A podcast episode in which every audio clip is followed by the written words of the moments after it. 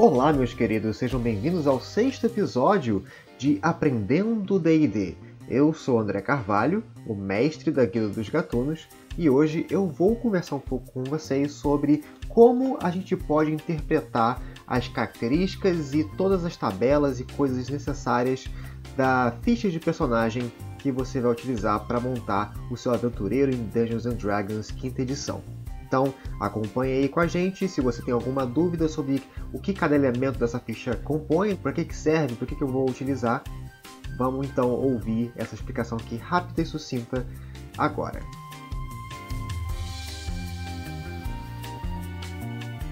Beleza, André. Eu já ouvi todos os podcasts falando sobre como escolher a raça, como escolher a classe. Eu já tenho já tudo preparado e agora? Eu estou olhando aqui para minha ficha de personagem e eu estou entrando em pânico. Eu não sei o que, que cada coisa representa, o que, que eu preciso anotar, o que, que eu não preciso anotar, o que, que eu vou fazer com essa ficha de personagem, André.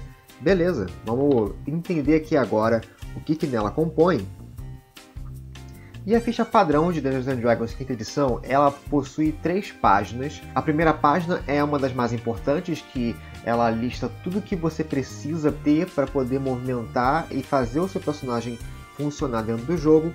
A segunda página é um pouco mais flavor, é interessante ela mais para quando você faz uma campanha mais longa e você precisa anotar mais características do seu personagem, mais tesouros, a história dele, as pessoas que ele conhece, sabe, as organizações que ele está interligado. Então a segunda página ela é mais focada nisso e a terceira página ela é focada para aqueles que vão utilizar magia. Hoje eu vou somente focar na primeira página mesmo, ela é a mais importante para você entender sobre o jogo em si, enquanto que a próxima página, a página de magias, eu vou detalhar um pouco melhor em um outro podcast. Vamos supor então que eu estou escolhendo aqui junto com vocês uma classe e uma raça e também um antecedente, né, que é uma parte importante do jogo. Eu vou até rolar aqui qual vai ser a raça que eu vou jogar, qual vai ser a classe que eu vou jogar. Vou montar aqui, por exemplo, um personagem level 1 com vocês. Eu não vou fazer passo a passo de como que se monta, somente eu vou pegar como um exemplo para esse podcast. E eu vou, por exemplo, utilizar aqui um D8 para poder escolher a minha raça. Eu vou ignorar o humano, não vou utilizar aqui o humano por enquanto. Então eu vou pegar aqui um D8 e vou rolar e vou saber qual raça vou jogar. 6. 6. Deu meio elfo. Vou jogar de meio elfo. E agora eu vou escolher a minha classe. São 12 classes no livro, então eu vou rolar aqui um D12, que é um dado de 12 faces 4. Eu vou jogar de meio elfo clérigo. Olha que interessante. Vai ser bem legal essa montagem que a gente vai fazer aqui agora. E é o seguinte, é, por que, que, eu fiz isso? Né? Para justamente ter uma base do que, que eu posso utilizar na ficha e o que, que vai valer na minha ficha em si. E agora vamos focar nos elementos que tem nessa ficha para eu poder preencher.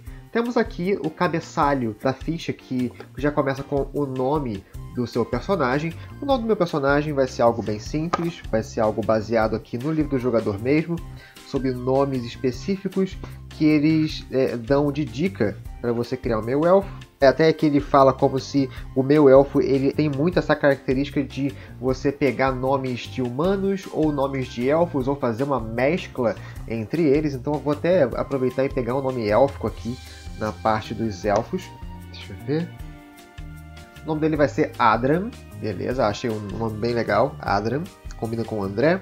E aqui continuando no nosso cabeçalho, temos aqui a classe e o nível, que nesse caso aqui é para a gente anotar qual vai ser a classe que a gente vai jogar. Nesse caso eu vou ser um clérigo nível 1. Um antecedente. O antecedente é uma etapa que a gente faz depois de você já ter colocado a classe e a raça na sua ficha. Que o antecedente é o background, o que, que o seu personagem fazia antes dele ser um aventureiro. Né? Então, nesse caso, eu vou botar aqui que ele foi um acólito, ele foi um aprendiz em um templo de algum deus e ele foi aprendendo junto com outros monges, né, com outros líderes religiosos, até que ele teve um chamado do deus dele para que ele conseguisse é, se tornar um aventureiro. Então, ele foi um acólito é, de um templo religioso. Nome do jogador, né? A gente bota o nosso nomezinho, isso que é importante para caso o seu mestre que recolha as fichas, né? Ele que guarda as fichas, então ele sabe que esse personagem aqui é meu, né? A raça, a gente vai botar aqui meio elfo, então a gente já deixa aqui delimitado qual raça a gente está jogando. Alinhamento é um papo que vale a pena ser listado em outro podcast ou em outro dia, que é o tipo de tendência moral e ética que a gente pode utilizar para o nosso personagem. Uh, nesse caso, eu vou deixar que o meu personagem ele é caótico bom. É um tipo de alinhamento que eu gosto bastante, é um tipo de alinhamento que dá bastante espaço para improviso e ao mesmo tempo segue princípios de não ferir as pessoas e de respeitar, sabe, a vida em si. E os pontos de experiência, ele serve para a gente poder listar quantos pontos de experiência a gente está jogando, né? a gente já conseguiu e quantos que faltam para a gente conquistar para o próximo nível. No caso da gente, né, como a gente aqui é um clérigo nível 1, então eu vou botar aqui a gente tem 0 pontos de experiência barra 300. 300 é o limite que eu preciso atingir para conseguir chegar até o nível 2. E é basicamente igual a um videogame. Assim que você atinge esse ponto de experiência, você sobe de nível e aí o seu teto de experiência vai aumentando e vai chegando a valores mais altos. Mas beleza, já fiz aqui, já entendi o cabeçalho, já é meio caminho andado, brincadeira. Mas vamos agora é, dividir essa primeira página dessa ficha em três grandes blocos, né, em três colunas. Eu vou trabalhar aqui com a primeira coluna, né, que é a coluna da esquerda, que é mais focada em todos os seus atributos e todos os testes que vocês vão fazer, é, baseado também com as suas proficiências. Tá vendo esses seis quadradinhos aqui, mega importantes, né, chamado força, destreza, constituição, inteligência, sabedoria e carisma? Essa parte da ficha vai delimitar quase que tudo do seu personagem é uma das partes mais importantes do jogo, e são nesses quesitos que você vai delimitar o quão bom é o seu personagem ou o quão ruim é o seu personagem em diferentes características. Força, destreza e constituição são características físicas do seu personagem, né? o quão forte ele é, o quão ágil ele é e o quão vigoroso ele pode ser. Inteligência, sabedoria e carisma são os atributos mentais do seu personagem, né? o quão inteligente, o quão sabido das coisas ele é, ou sabedoria, né, que é o quão perceptivo, o quão sensorial o seu personagem consegue ser, e carisma é o seu magnetismo pessoal, né, o quão sociável o seu personagem pode ser. No livro do jogador, na página 13, você pode ver uma tabela com os valores e modificadores de atributo. Né? Então, você pode perceber que cada valor de atributo corresponde a um modificador, e esse modificador ele vai ser ou adicionado ou penalizado nas suas rolagens de dado. O sistema de Dungeons Dragons ele utiliza um dado de 20 faces, né, um D20, e é com esse, com esse dado que você faz os testes principais do jogo. E você vai sempre utilizar esse D20, vai rolar esse D20 e vai somar ou subtrair dependendo dos modificadores que você tem em cada um desses atributos. E é isso que é importante do porquê que eu escolhi a classe. Né? O clérigo ele tem a sua conjuração baseada em sabedoria, né? na sua fé, no seu conhecimento sobre o divino, sobre a sua questão sensorial, sobre entender que o seu Deus pode te dar poderes especiais. Então, o clérigo ele é mais focado em sabedoria e nesse caso a gente pode focar os nossos pontos de atributo é, maiores em sabedoria. E no livro do jogador também ele explica aqui na página 13 como que você pode botar esses pontos de atributo, né? Existem três jeitos. Existe o jeito um pouco mais simples, que já te dá valores fixos, e você distribui esses valores fixos para cada um desses atributos. Né? Então tem aqui 15, 14, 13, 12, 10 e 8. Você pega esses seis valores e distribui em qualquer um desses seis atributos. Tem também um segundo passo que é até um pouco mais caótico, que você pega 4d6, que são dados que você pega em War, em Boca Imobiliária, aqueles dados de seis faces comuns que todo mundo conhece. Você rola esses 4d6 e você tira o menor valor, você tira o dado que caiu o menor valor e você soma todos os valores restantes. E isso dá um valor X. O mínimo é 3 e o máximo é 18. Então, imagina você ter um valor de atributo com 3 ou 5, é, já mostra que você é, é um pouquinho é, é, debilitado naquele atributo e você vai ter penalidades seríssimas com aquele atributo. ou você tirar um 18 e você já ser perito naquele atributo, e você já ser um dos melhores naquele atributo. E também tem uma terceira opção que é interessante, que você pode distribuir pontos de atributo para cada um desses valores. Né? Então, você começa com 27 pontos para distribuir, todos os atributos começam em 8 e você vai distribuindo esses pontos e vendo qual que pode ficar o maior, qual que pode ficar o meia boca, qual que pode ficar o menor. Você que decide qual o teto que o seu personagem pode ter com relação aos seus pontos. Nesse caso eu vou utilizar a versão mais básica de como distribuir esses pontos de atributo. Eu vou pegar aqui esses seis valores fixos e distribuir para onde eu quiser. Então eu já vou colocar esse 15 em sabedoria, ele vai ser bastante sábio. Eu vou botar também um 14 em constituição, que eu quero que ele seja bastante robusto, bastante vigoroso. Eu vou botar o 13 em força, eu quero que ele seja bastante forte, eu quero que ele utilize massas e espadas, né? Bem interessante, né? Um clérigo focado em batalha. E os outros três atributos menores eu vou focar uh, o 12 em destreza, o 10 em inteligência e o 8 em carisma. Eu quero que ele não seja muito comunicativo, então já vou deixar aqui o 8 em carisma. E o interessante é que o meu elfo ele me dá alguns bônus de atributo é, listados aqui no livro do jogador. Então você pode perceber que o 8 que eu botei ali em carisma, ele vai ser mitigado com as habilidades inatas do meu elfo dele ser um, um povo mais carismático, ele ser uma raça mais carismática. Então o meu elfo ele já me dá um 2 em carisma, então esse 8 vai para 10. E agora eu posso escolher dois atributos quaisquer e aumentá-los em 1. Então eu vou aumentar o Força, que estava em 13, para 14, e vou aumentar o Sabedoria, que estava em 15 e vai para 16. Isso já me dá já um personagem mega equilibrado, já dá um personagem que não tem exatamente muitos defeitos, ele tem somente um 10 em inteligência e um 10 em carisma, então ele não é exatamente o, o expert né, de inteligência, ele é um expert em carisma, mas ao mesmo tempo ele não, não é abaixo de 10, né? todo número abaixo de 10 já começa a me dar a penalidade. Então eu tenho que força mais 2, destreza mais 1, constituição mais 2, inteligência 0, é, eu vou rolar um 20 sem somar nada, sabedoria mais 3 e carisma 0. Achei bem da hora o que eu fiz aqui. Aí beleza, já temos aqui os nossos atributos certos. E agora, vamos olhar aqui um pouco mais para a direita e ver algumas opções aqui que tem na nossa ficha. Temos aqui um quadrinho chamado Inspiração, que é onde você coloca o seu ponto de inspiração. Isso é uma regra interessante da ID, nem todo grupo utiliza, então veja com seu mestre se ele concede bônus de inspiração, esses pontos de inspiração.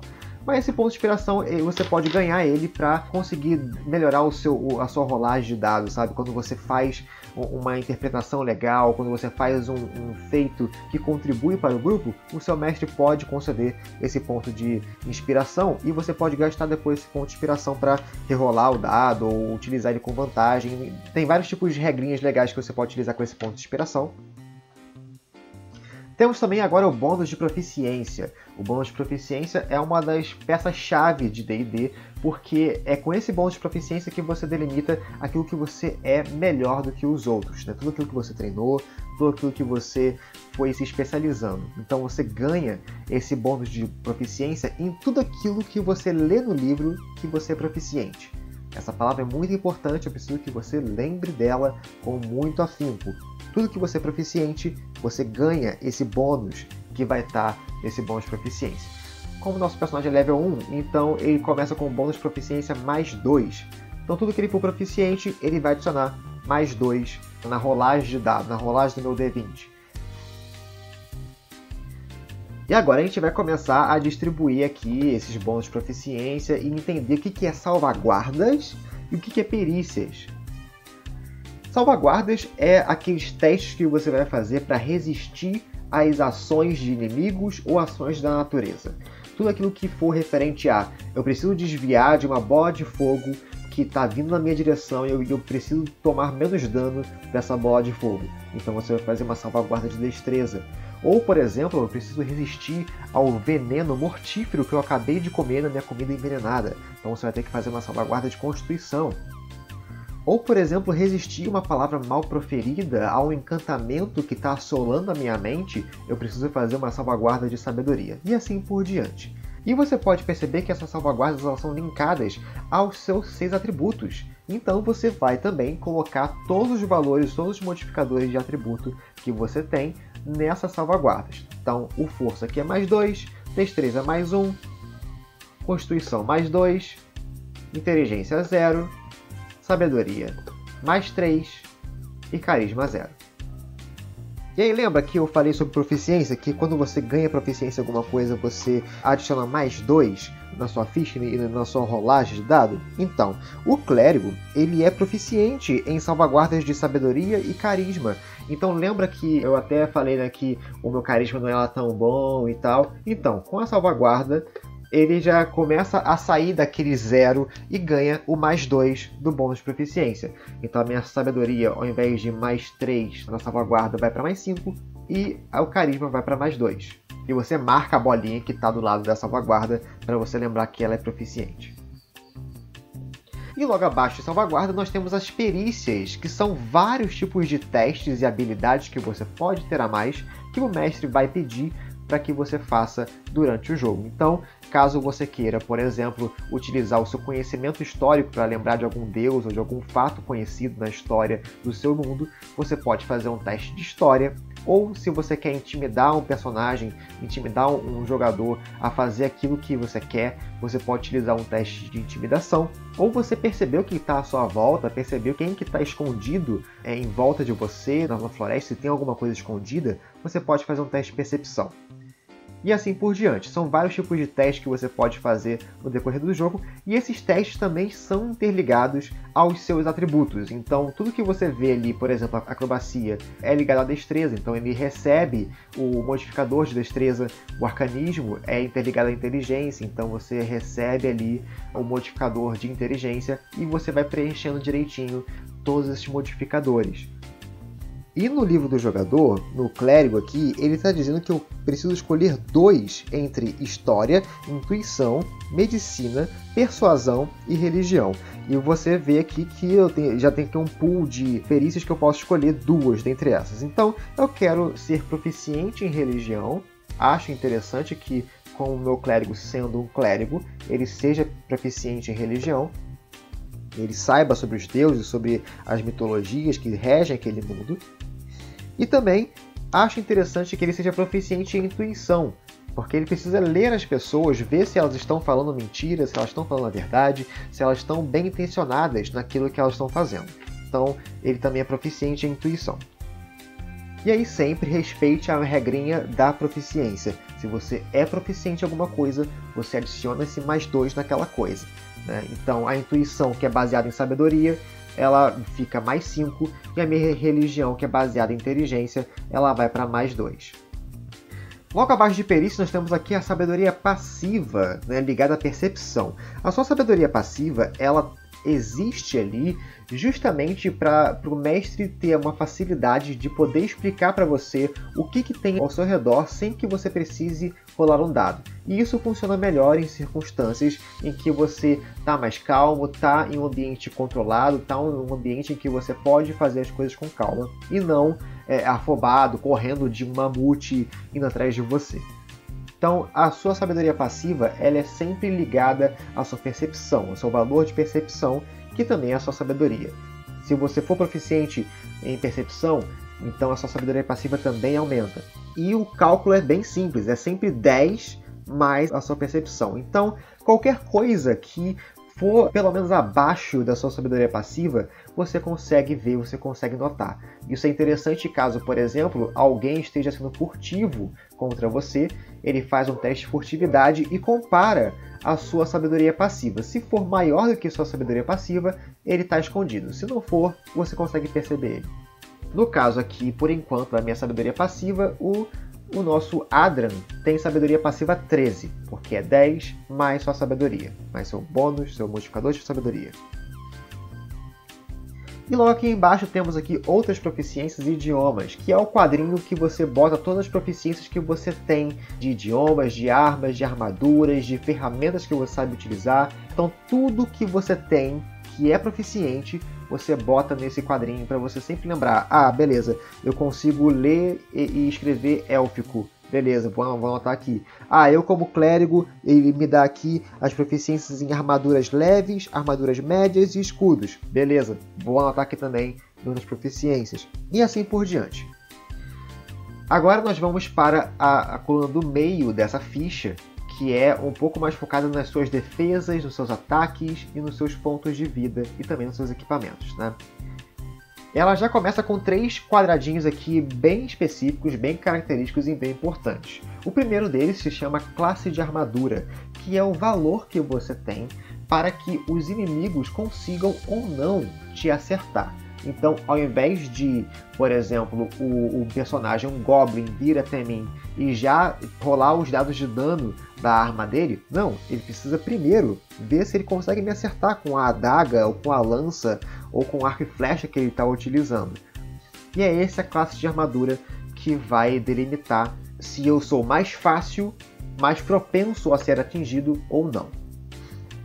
Geralmente, a classe de armadura ela é feita com o seguinte cálculo: é 10 mais o seu modificador de destreza, mais a possível armadura ou mágica que você esteja utilizando para se proteger a mais. Então, nesse caso, por enquanto, a classe de armadura do meu Adram, meu personagem, é 11. Eu não escolhi armadura para ele, então deixa ele quieto com 11.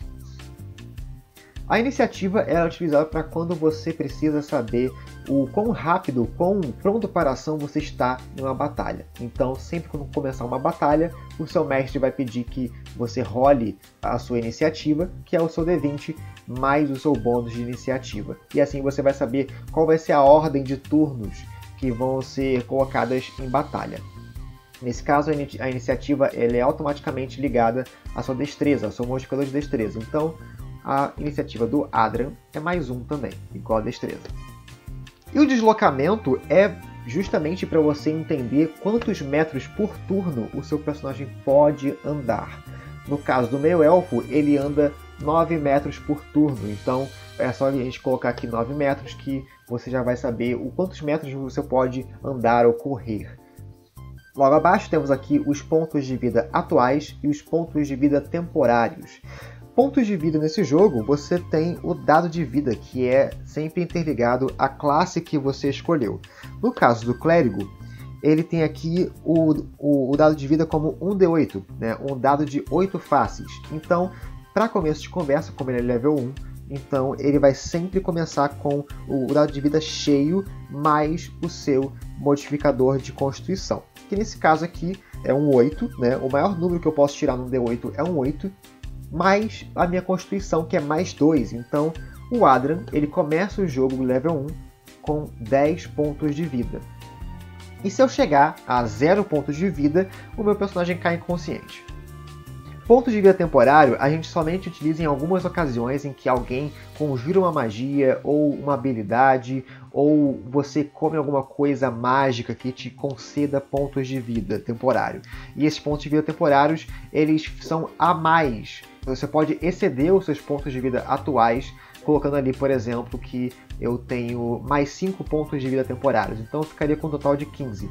E assim que você toma dano, você retira primeiro os pontos de vida temporários para aí depois começar a retirar os pontos de vida atuais. Mas isso é bem específico, geralmente se você não tem nenhum conjurador na mesa, você pouco vai utilizar, somente em casos muito específicos mesmo, com algumas magias que te concedem pontos de vida temporários. Temos também agora mais dois quadradinhos, os dados de vida e a salvaguarda contra a morte. São dois quadradinhos muito importantes. O dado de vida ele limita ali quantos dados você tem para você se recuperar em descansos curtos. Então, no nosso caso do clérigo level 1, eu só tenho um dado de vida, que sempre quando eu vou upando de nível, esses dados eles vão aumentando a quantidade de acordo com o meu nível. Então, eu sou nível 1, só tenho um dado, e quando eu for descansar, durante as batalhas, naquele descanso de uma hora mais ou menos, eu posso rolar esse dado de vida para que eu consiga recobrar pontos de vida atuais.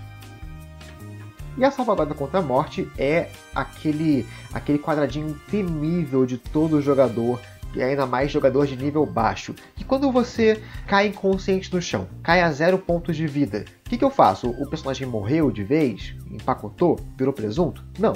Sempre que você jogar com o seu turno e o seu personagem estiver inconsciente, você tem que realizar uma salvaguarda contra a morte, que é você pegar um D20, jogar esse D20 e ver se ele é, excede 10 ou mais, ou se ele é, cai 9 ou menos. Se cair 9 ou menos, você marca uma falha nesse salvaguarda contra a morte. Se cair 10 ou mais, você marca um sucesso.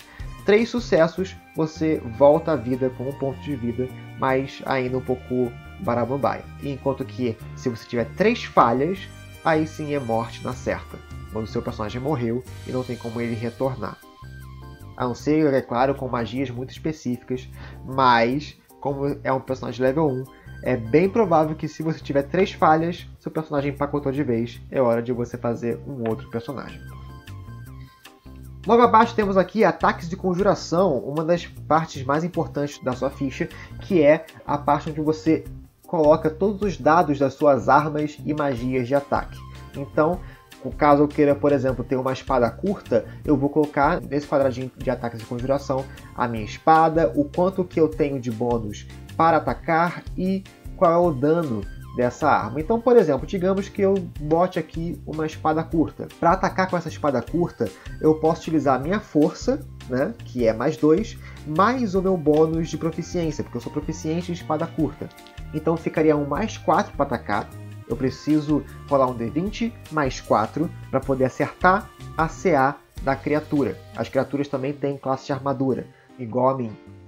E se eu acertar, eu sim rolo o dano da minha arma, que é um D6, um dado de 6 faces, mais a minha força, que é mais 2. Então, digamos, vou fazer um exemplo aqui, que eu acertei uma criatura, eu vou rolar aqui um D6. Caiu no chão, muito bom.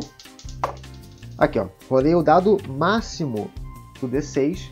Foi 6 mais 2, eu dei 8 pontos de dano na criatura inimiga. Se fosse esses 8 pontos de dano em mim, eu estaria bastante ferrado, porque eu só tenho 10 pontos de vida, eu iria direto para 2, seria um dano absurdo. E também, caso você seja um conjurador, você pode botar ali também, só para ter um guia rápido de quais dados você utiliza e tal, para as magias de ataque. Né? Tem a bola de fogo, tem o raio de fogo, tem várias outras magias de ataque que você pode utilizar que utilizam diferentes tipos de dano. E logo abaixo temos aqui o equipamento, o equipamento essencial que você leva e carrega consigo e que você sempre precisa lembrar, sabe? Ah, eu tenho esse item mágico aqui e já está já aqui bonitinho no meu equipamento. Então você bota ali suas armaduras, suas, seus consumíveis, suas roupas, seus itens mágicos, tudo que você utilizar de maior, você bota aí listado nesse equipamento. Não bote descrição nem nada, somente bote o nomezinho para poder dar espaço para tudo. E você pode ver também que existem cinco quadradinhos menores dentro dessa área de equipamento que simbolizam o seu dinheiro. Ele já separa ali bonitinho que tipo de dinheiro você pode utilizar para guardar né, no seu equipamento. E temos aqui peças de platina, peças de ouro, peças de electro que eu esqueci porque ninguém usa. Tem a peça de prata e a peça de cobre. E cada uma tem uma cunhagem, um valor específico. Então, conversa com seu mestre que tipo de valores cada uma dessas peças de moeda possui.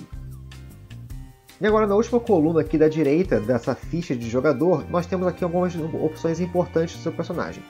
Essas aqui, que estão listadas como traços de personalidade, ideais, vínculos e fraquezas, estão listadas no capítulo 4 do livro do jogador, que é a parte onde você vê o seu antecedente. Lembra que eu disse para vocês que eu era um acólito e que eu comecei num templo religioso até que eu finalmente ascendi para ser um clérigo aventureiro? Então, é nesse capítulo que eu vou até a parte do acólito eu vejo aqui algumas proficiências que eu ganho. Por exemplo, o acólito aqui me dá proficiência em intuição e religião. Olha que engraçado. É, foi justamente as perícias que eu botei a minha proficiência aqui. Então eu posso conversar com o meu mestre e dizer que ah, eu posso escolher outras proficiências? Se ele disser que sim, tá de boas. Então eu vou, nesse caso, botar percepção como proficiência e também eu vou botar atletismo, porque eu quero ser um cara um pouquinho mais focado em batalhas. Então, botei aqui meu atletismo é mais 4 agora e minha percepção é mais 5 agora.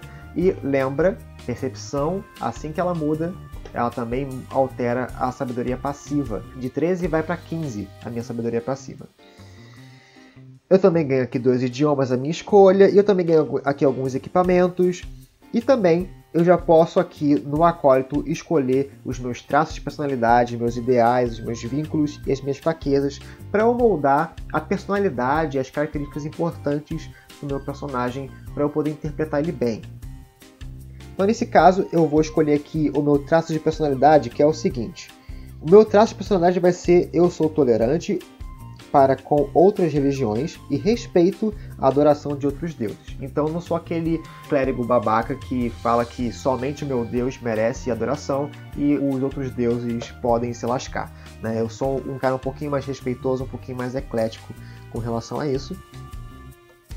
Os meus ideais vão ser pautados na bondade, eu quero fazer caridade. Então, eu sempre tento ajudar aqueles em necessidade, não importa o custo pessoal. Então, eu sou um cara bondoso. Eu, eu vou ali, não importa o que eu precisar fazer, eu vou ali ajudar um amiguinho. Os meus vínculos, eu vou escolher o número 3. Eu devo a minha vida ao sacerdote que me acolheu quando meus pais morreram. Então já dá para criar todo um, uma lore, todo um, uma, um background legal. Então, por eu ser meio elfo, meus pais podem ser amantes proibidos de dois reinos em guerra vai, vai viajando. Um reino élfico e um reino humano. Eles estão em guerra e o príncipe e a princesa desses reinos tiveram um filho e eu sou esse filho. E eles dois acabaram tendo uma pena de morte por conta dessa traição, dessa guerra que estava acontecendo nesses dois reinos. E aí eu sou a criança protegida, tipo um Moisés da vida, que foi levado até um, monastério, que foi levado até um templo religioso, e eu fui protegido por lá com o meu mestre. E eu cresci durante toda a minha vida nesse templo e eu fui aprendendo a ser um clérigo junto com meu mestre. Então, meu vínculo pessoal é junto com meu mestre, que é quase que uma figura paterna ou materna para mim. E as minhas fraquezas que é uma, parte bem engraçada do jogo, que você meio que bota aí um, um, defeitozinho no seu personagem. Eu posso escolher aqui o número 3. Ó. Minha piedade, por vezes, me leva a confiar cegamente naqueles que professam a fé na minha divindade. Então, eu posso acabar sem duvidar e sem pestanejar de líderes religiosos. Então, é uma fraqueza minha. Eu, eu acabo é, é, não investigando tanto aquele líder religioso que, por sinal, está fazendo coisas ruins pelas minhas costas. Então, isso pode ser uma, uma fraqueza interessante. Vai que o mestre que cuidou de mim está ajudando a que esses dois reinos estejam em guerra, sabe? Então, acho interessante esse tipo de história. E agora, para finalizar, temos aqui é, esse último grande retângulo, né, que quase que ocupa bastante espaço na ficha, chamado características e talentos. É aqui que a gente coloca todas as nossas habilidades de meio elfo e de clérigo. E isso aí vale para todas as classes e raças. Né? Se você tem habilidades de raça e habilidades de classe, você vai sempre listar aí nesse quadradinho. Aí aqui, vamos ver as coisas que eu ganho como meio elfo. Eu ganho visão no escuro, que eu posso enxergar no escuro por até 18 metros, como se fosse meia luz, ou se for uma meia luz, eu posso enxergar como se fosse dia claro. Eu também ganho a ancestralidade feérica, que nenhum tipo de magia pode colocá-lo para dormir, e você tem vantagem em salvaguardas contra ser enfeitiçado. E eu também ganho uma versatilidade em perícias. Eu ganho proficiência em duas perícias à minha escolha. Olha que interessante. Então, nesse caso, eu vou botar que eu sou perito em persuasão, porque eu acho interessante eu, como clérigo, persuadir as pessoas a mostrar que eu estou vindo para o bem. E também vou botar medicina, que eu acho interessante esse clérigo saber curar e saber avaliar a situação de saúde de alguém. Então também, lembrando, ganho proficiência nessas duas perícias, ganho aquele mais dois. E também eu ganho aqui os, os idiomas que um meio elfo costuma saber, que é comum, élfico e o outro idioma minha escolha. Então lembrando, eu tenho quase que uns 5 idiomas devido ao meu antecedente de acólito e também ao meu traço racial de meio élfico. Então eu posso escolher, por exemplo, idiomas comum, que é o idioma que todo mundo fala, élfico, o idioma dos elfos, enânico, que é o idioma dos anões, quinômico e halfling. Vou botar que eu sou bem versátil nas, nos idiomas de cada um dessas raças. E agora, como clérigo, chegou aquela parte legal de eu escolher o domínio clerical que eu tenho aqui. Então, por exemplo, na página 64 nós temos aqui a progressão do clérigo, né? como que ele progride. E aqui está dizendo que eu ganho a conjuração e o domínio divino. Então, são duas habilidades que me explicam que eu sei conjurar magias de clérigo, magias divinas, e também eu tenho que escolher uma daquelas subclasses que eu expliquei para vocês.